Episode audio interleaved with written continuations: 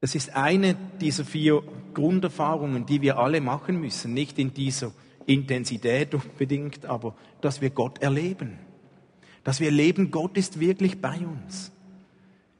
Hey, und wenn du eine solche Erfahrung gemacht hast, wenn du Gott erlebt hast, ob es was Großes ist oder ob es etwas ganz Kleines ist, wenn du Gott erlebt hast, dann schreib uns ein Mail, erzähl uns das, teile das. Das ist sowas von ermutigend, oder? Wenn wir solche Geschichten hören von Menschen, hey, Gott lebt tatsächlich.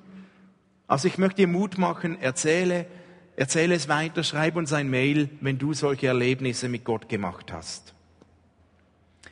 Heute sind wir beim vierten Thema, eines auch dieser Grundbedürfnisse, die wir Christen machen sollten. Es geht um tiefgehende Veränderung. Esther hat es bereits angetönt. Hey, wenn unser Glaube nicht hilft, dass irgendetwas anders wird in unserem Leben, wenn unser Glaube nicht dazu beiträgt, dass irgendwo Veränderung passiert, dann macht es irgendwann weniger Sinn zu glauben. Dann stimmt was nicht. Stell dir vor, du bist Christ geworden, du beginnst mit Jesus zu leben, aber es verändert sich nichts in deinem Leben. Das wäre doch komisch. Da beginnen wir irgendwann, irgendwann zu fragen, macht das überhaupt Sinn? Oder stell dir vor, du bist schon 30 Jahre Christ und wenn du zurückschaust in dein Leben, dann stellst du fest, dass eigentlich alles beim Alten geblieben ist. Dieselben Themen, die dich beschäftigen, dieselben Herausforderungen wie immer, derselbe Stil, den du prägst, dieselben Erlebnisse wie immer. Eigentlich hat sich nicht viel verändert. Dann macht es doch irgendwann nicht mehr so wirklich Sinn, Christ zu sein. Es ist eines dieser Grundbedürfnisse als Christ, da wollen wir und sollen wir und dürfen wir und müssen wir erleben, dass sich irgendwas verändert in unserem Leben. Wir alle brauchen und wollen uns ja in unserem Leben weiterentwickeln, weiterkommen, vorwärts kommen, reifer werden in unserem Glauben, tiefer werden, weiser, schlauer, mutiger, gelassener, wie auch immer. Wir möchten erleben, dass es uns, wenn wir Christ werden, mit der Kraft Gottes gelingt, dass, dass wir innere Widerstände überwinden können. Wir wollen doch erleben, dass wir frei werden von Ängsten. Wir sollten erleben, dass wir frei werden von Sorgen, dass wir Mut gewinnen, dass wir liebevoller werden, konfliktfähiger, dass es uns gelingt, Versöhnung zu schaffen und zu erleben, dass wir Heilung erleben an unserem Körper, an unserer Seele, hey, wir sollen erleben, dass sich etwas verändert. Und ich glaube, Wachstum, Veränderung ist möglich, nein, vielleicht sogar normal, wenn wir mit Gott leben. Denn unser Glaube ist auf Wachstum, auf Veränderung angelegt. Glaube ist nicht etwas, das wir wie ein Ticket kaufen und dann haben wir es in der Tasche und es kann nichts mehr passieren, wir haben es ja. Glaube hat ein anderes Ziel, ein anderes System. Es geht um Bewegung, um Veränderung. Gott möchte, dass wir wachsen. Gott möchte, dass wir uns verändern. Und das ist, glaube ich, auch in der Natur so. Da ist Wachstum und Veränderung ein Kennzeichen des Lebens. Ein Baum, der nicht wächst, der keine Früchte trägt, ein Strauch, der nicht grün wird im Frühling, den bezeichnen wir in der Regel als tot. Und ein Mensch, ein Glaube, der nicht wächst, der nicht Veränderung mit sich bringt, muss sich auch fragen, bin ich noch da angeschlossen an dieser Quelle des Lebens? Wenn Glaube nicht irgendwo zu sichtbaren Veränderungen führt, dann hat er keine Kraft.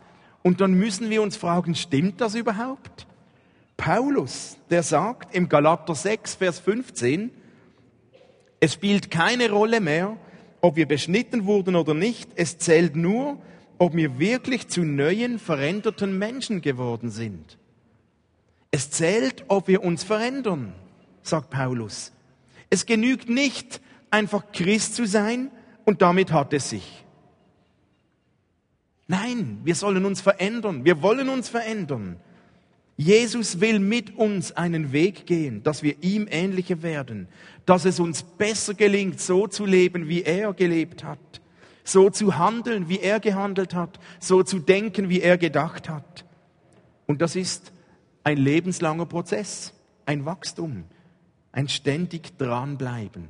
Und solche Dinge, Veränderung ist möglich, wenn man mit Gott lebt. Ich möchte euch ein paar Beispiele aufzählen, die ich in der Bibel gefunden habe. Und je länger ich gesucht habe, desto mehr habe ich gefunden und desto tiefer empfand ich die Bibel als ein Buch voller Schätze und Beispiele, wie, wie Gott Menschen verändern kann.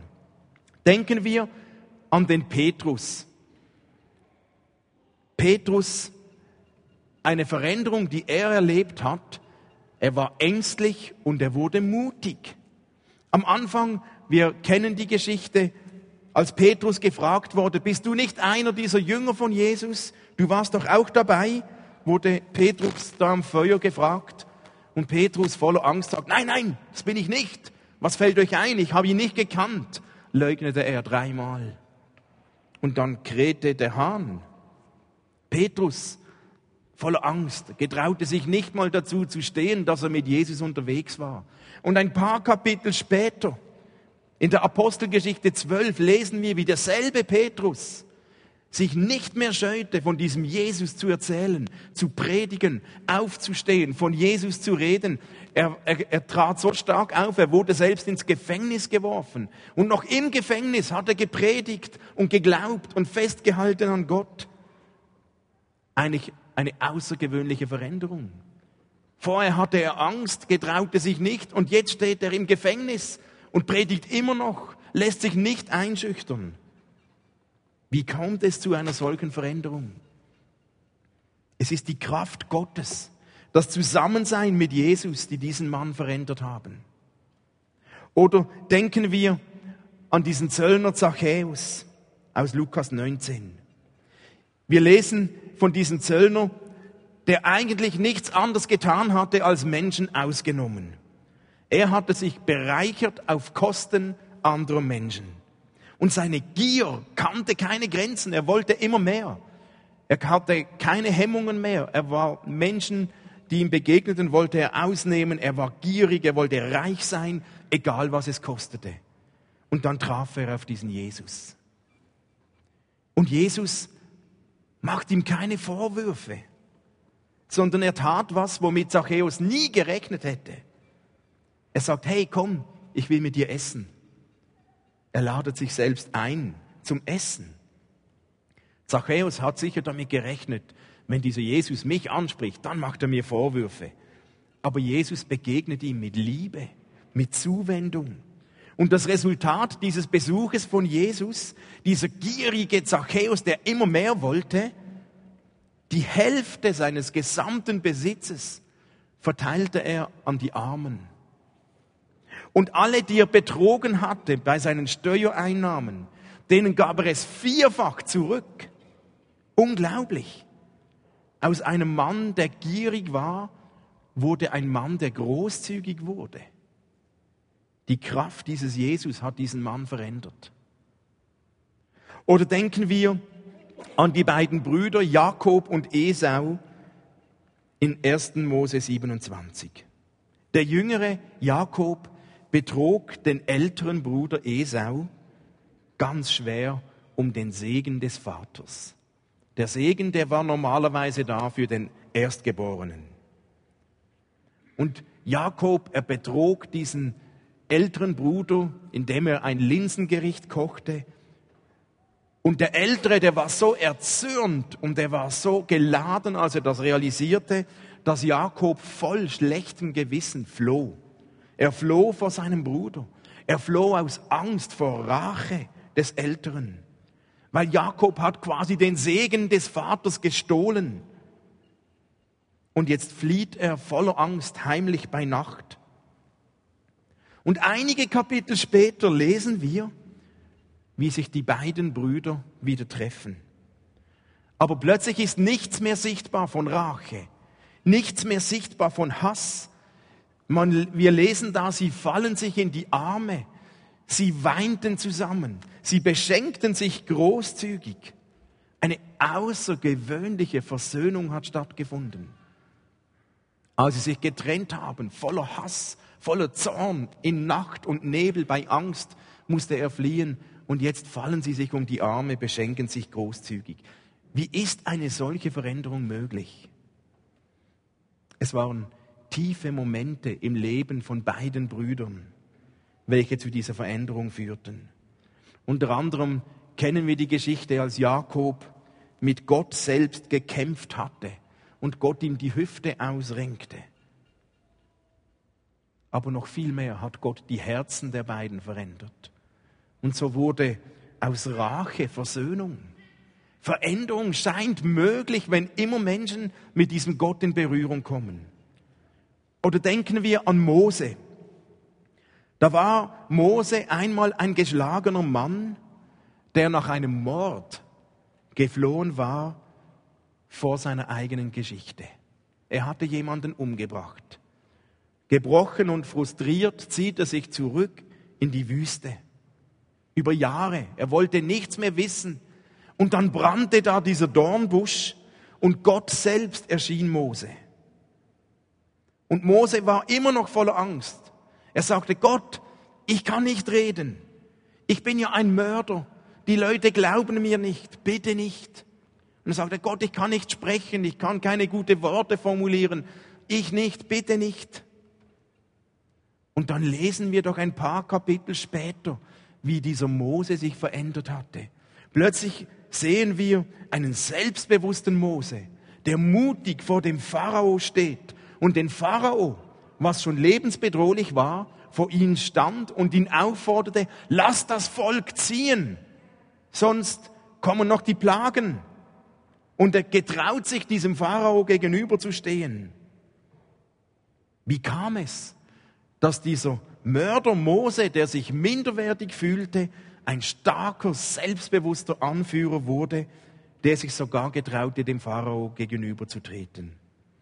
Es war letztlich das Erleben und das Miteinander mit seinem Gott, das ihn veränderte. So wurde aus dem Minderwertigkeitsgefühl von Mose, ich kann das nicht, Selbstbewusstsein. Und eines der bekanntesten Beispiele war Paulus.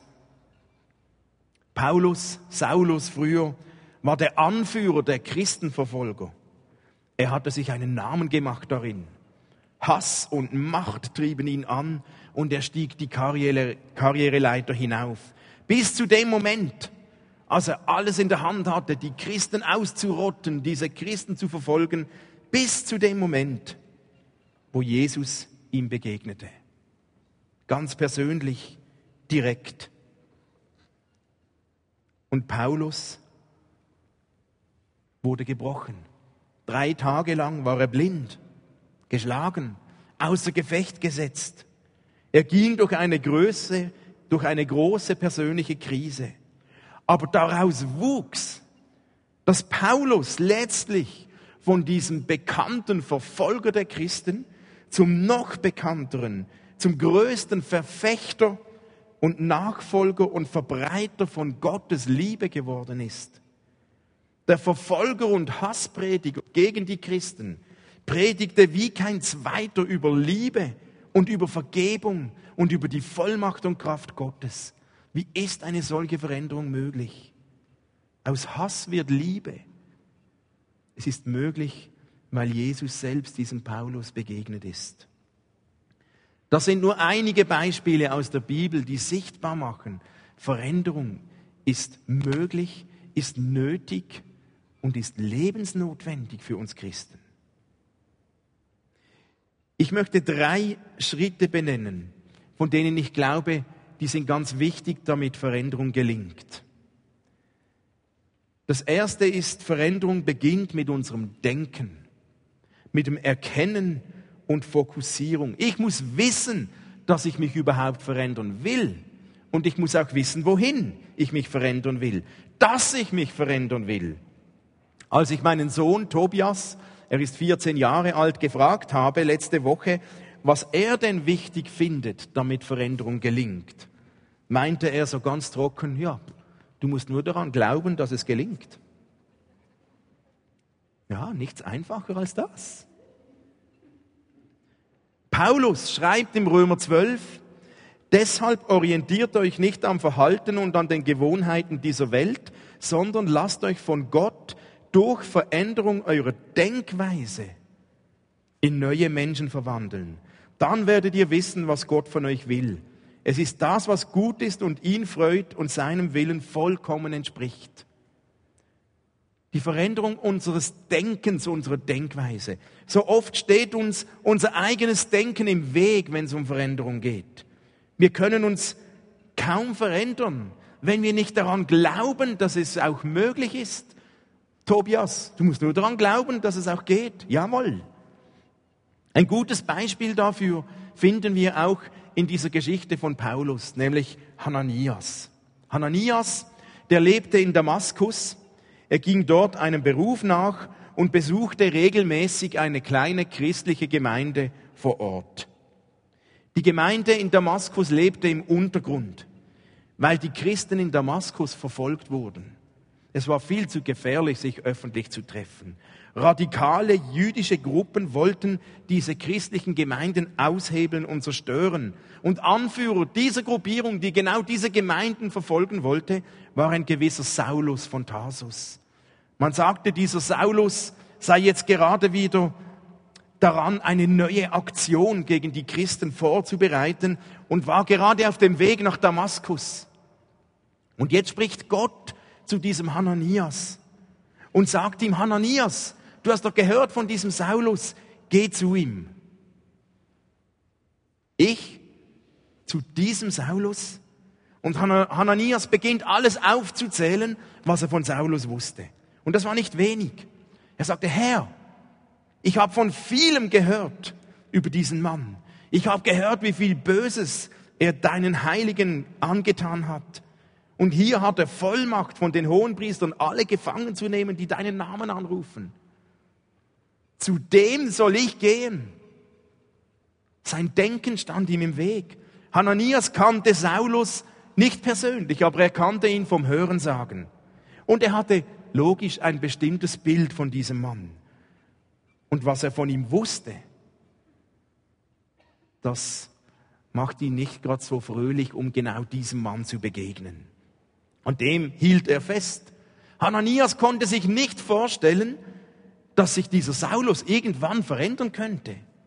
Er wusste nur, wie viel Böses dieser Saulus getan hatte. Aber was er nicht wusste, wie Gott daran war, genau diesen Saulus zu verändern. Und Gott hat ihn überzeugt. Und erst als Hananias bereit war, sein Denken, nein, zu dem kann ich nicht, zu verändern und abzulegen, konnte es dazu führen, dass er bereit wurde, seine Ängste zu überwinden und Gott zu gehorchen. Und so machte er sich letztlich auf und ging zu diesem Saulus. Und wir kennen die Geschichte. Es war genau dieser Hananias, den Gott gebrauchte, dass Paulus nach drei Tagen Blindheit wieder sehen konnte. Es war ein Schlüsselmoment. Wenn Hananias sein Denken nicht verändert hätte und darin geblieben wäre, nein, der ist böse, der will mich verfolgen, der sicher nicht, wer weiß, wie die Geschichte ausgegangen wäre. Er musste sein Denken überwinden und verändern lassen von Gott. Mir ging es damals persönlich auch so. Mir musste damals vor einigen Jahren auch zuerst bewusst werden, dass ich etwas an meinem Lebensstil verändern musste dass ich Sport treiben sollte, dass ich meine Ernährung verändern sollte. Mein Problem war, bis mir das bewusst wurde und ich das erkannte, bis mein Denken nachkam, brauchte ich zuerst einen Herzinfarkt. Hananias brauchte zuerst Gottes Reden. Du brauchst vielleicht etwas ganz anderes. Aber ohne die Erkenntnis in deinem Denken, dass Veränderung nötig ist, ist es schwer, sich zu verändern. Ein zweiter Punkt, der ganz wichtig ist, um Veränderung zu ermöglichen, es geht nicht ohne mich. Ich kann lange daran glauben, dass sich etwas verändert. Letztlich, letztlich muss ich auch Schritte tun. Bin ich gefragt. Ich muss etwas tun für Veränderung. Dabei geht es selten um die großen Würfe auf einen Moment, die Veränderung von heute auf morgen, sondern es geht um die kleinen Schritte. Wir fühlen uns oft so, wenn wir was verändern müssten, das ist ein Riesenberg, der vor uns steht, kann ich nie verändern. Aber ihr kennt das Bild, wie isst man einen Elefanten? Gabel für Gabel. Bis du fertig bist. Aber du beginnst mit einer Gabel. Und wenn die Veränderung noch so groß ist, die kleinen Schritte führen letztlich zum Erfolg. Veränderung ohne diese kleinen Schritte des Tuns gibt es nicht. Ich wusste damals, ich sollte ein paar Kilos abnehmen, um meinem Zucker und meinem Cholesterin etwas Gutes zu tun. Und ich wusste auch, ich konnte das nicht in zwei Tagen erreichen. Und ich musste langsam beginnen, Sport zu machen. Und ich bin so veranlagt, dass wenn ich was tue, dann tue ich es gerne so alles oder nichts. Vollgas, gerade drauf los. Ich musste lang, lange lernen, dass das nicht geht, sondern Schritt für Schritt. Ich habe mir ein Laufband gekauft. Und am Anfang war ich fünf Minuten auf diesem Laufband mit fünf oder sechs Stunden Kilometern und ich war tot. Es hat keinen Spaß gemacht. Es war ein purer Kampf ums nackte Überleben. Einmal die Woche fünf Minuten Laufband. Aber irgendwann habe ich es zweimal geschafft. Und irgendwann dreimal. Und irgendwann konnte ich steigern auf 30 Minuten. Und irgendwann konnte ich die Geschwindigkeit etwas erhöhen. Und irgendwann bin ich am Punkt angelangt, wo ich auch eineinhalb Stunden oder zwei Stunden mit neun oder zehn Stundenkilometer auf dem Laufband laufen konnte. Aber am Anfang war es schwer. Veränderung braucht oft Ausdauer und dranbleiben, langsam Schritt für Schritt. Aber ich muss es tun. Es nützt mir nichts, wenn ich ein Laufband im Keller besitze, wenn ich es nicht benütze. Und genauso ist es mit dem Glauben. Es nützt mir nichts, wenn ich eine Bibel besitze, aber sie nicht benütze. Es nützt mir nichts, wenn ich Gottes Wort lese, aber es nicht umsetze. Gottes Kraft zur Veränderung kommt dann zustande, wenn ich meinen Teil dazu beitrage. Es heißt auch in Johannes 13, 17, wenn ihr das eingesehen habt, Gottes Wort gehorcht und danach handelt, wird euch der Vater segnen. Gottes Wort zu kennen ist eine Sache. Wenn wir Veränderung wollen, sollten wir danach handeln. Hey, ich treffe immer wieder Menschen und ich gehöre auch schnell zu dieser Sorte, die wollen frei sein. Die wollen Gesundheit, die wollen Freiheit, die wollen Frieden, aber die wollen sich nicht verändern. Die wollen Gesundheit, aber nichts dafür tun. Die wollen abnehmen, aber nicht trainieren. Die wollen fit sein, aber nicht aufs Laufband. Die wollen geistliche Tiefe, aber nicht Bibel lesen.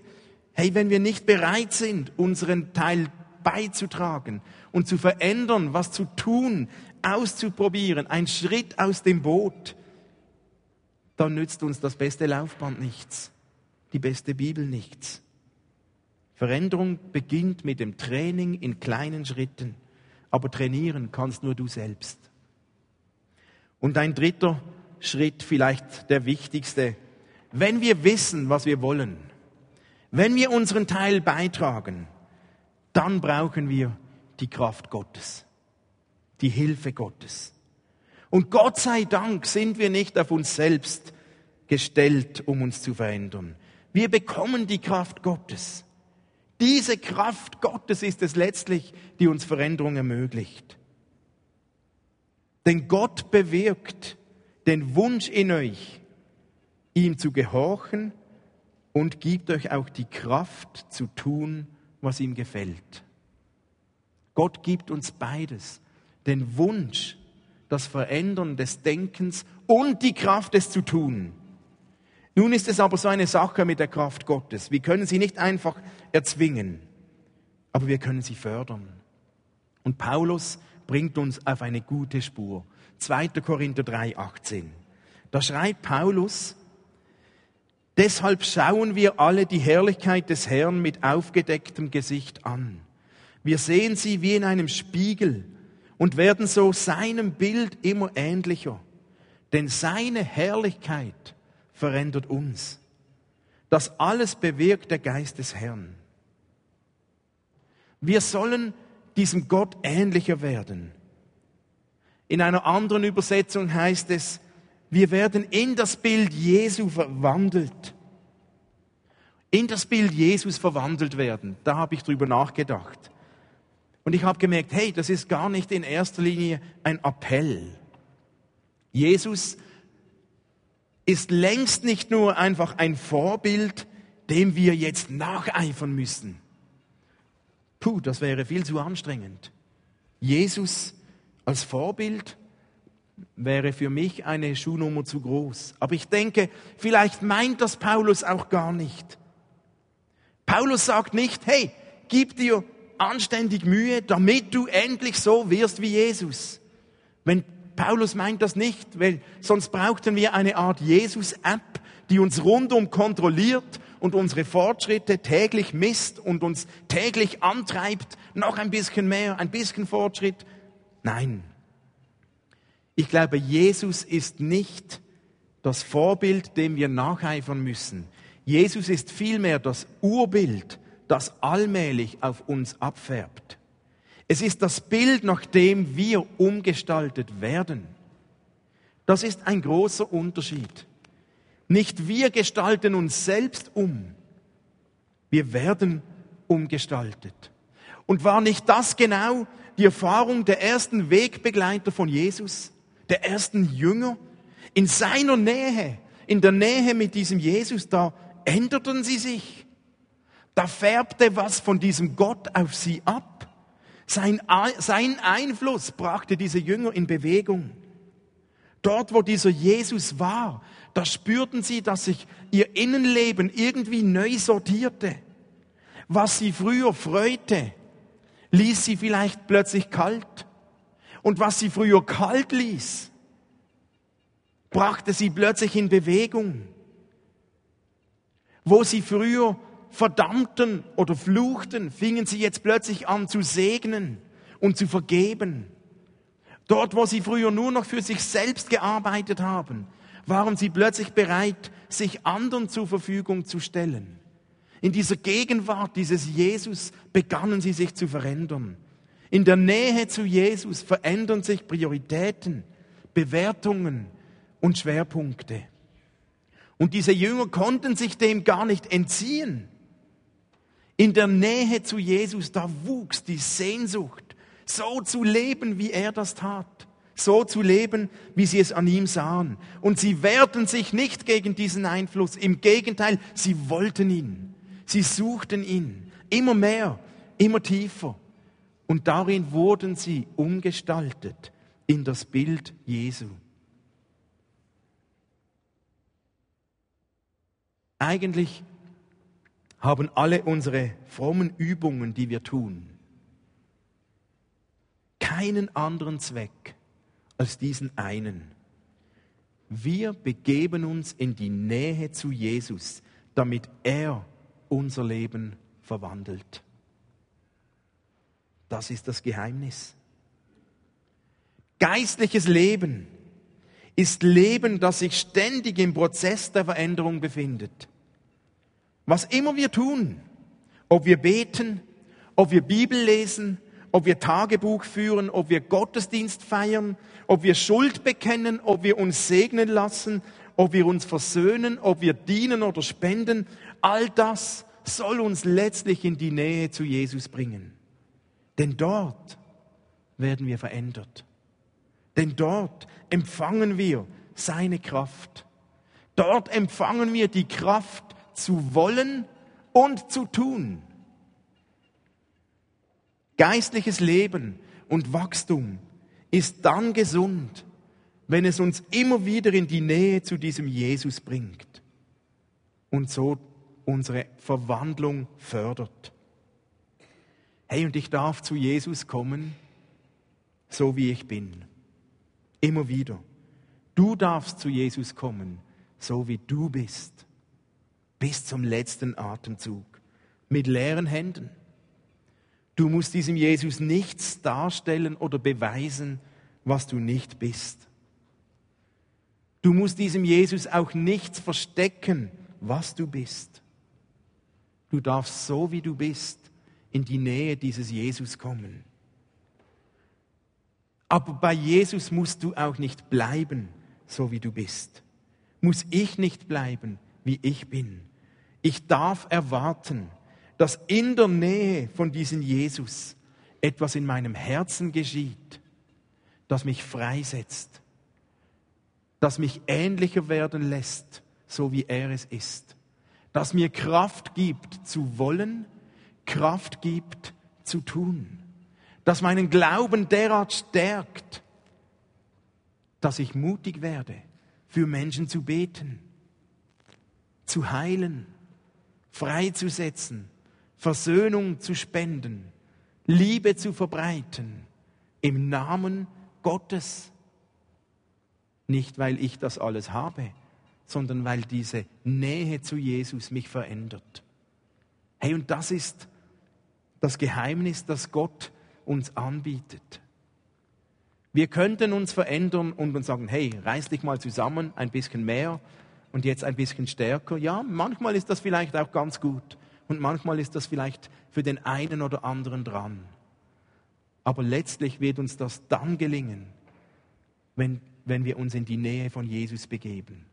Denn er gibt uns die Kraft dazu. Und Jesus setzt uns frei.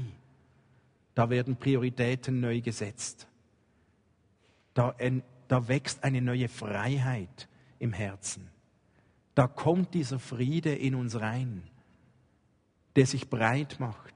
Da wird unsere Seele ruhig, obwohl nicht alle Fragen geklärt sind, obwohl nicht alle Probleme weg sind. Da beginnen wir ähnlicher zu werden, wie Jesus es ist. Nimm dir doch zwei, drei Minuten Zeit, während die Band schon mal kommen kann und beginnt zu spielen und nimm dir einen Moment, um dich selbst zu fragen, an welcher Stelle deines Lebens möchtest du dich, Jesus, neu aussetzen? Und überleg dir einen Moment, wo sehnst du dich danach, verändert zu werden?